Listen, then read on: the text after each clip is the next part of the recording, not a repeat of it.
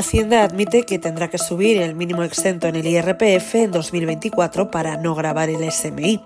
Te contamos esta y otras noticias del día en sumario de tarde. Hoy es lunes 15 de enero de 2024.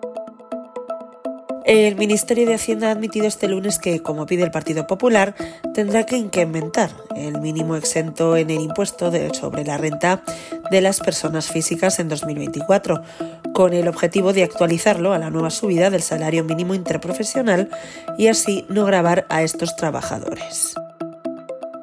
Por otro lado, hoy en The Objective te contamos que Pedro Sánchez es el primer presidente de gobierno en democracia que ha sacado adelante más decretos que leyes durante su mandato. Desde que el PSOE llegara a la Moncloa en verano de 2018, apenas el 45% de las 267 iniciativas legislativas se han aprobado mediante debate ordinario, mientras que un 54% se han hecho por imposición del Ejecutivo.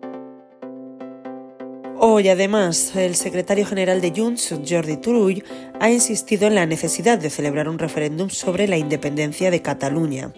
Así lo ha manifestado en una entrevista en TV3, después de que el líder del PP, Alberto Núñez Feijóo, haya afirmado que nadie puede asegurar que no habrá un referéndum o indultos a los presos de ETA, en una entrevista en ABC.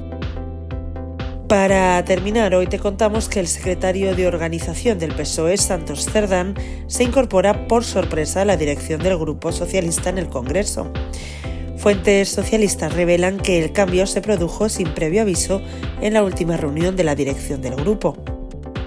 Lo dejamos aquí por hoy. Recuerda que tienes estas y otras muchas noticias siempre en abierto en theobjective.com. Volvemos mañana.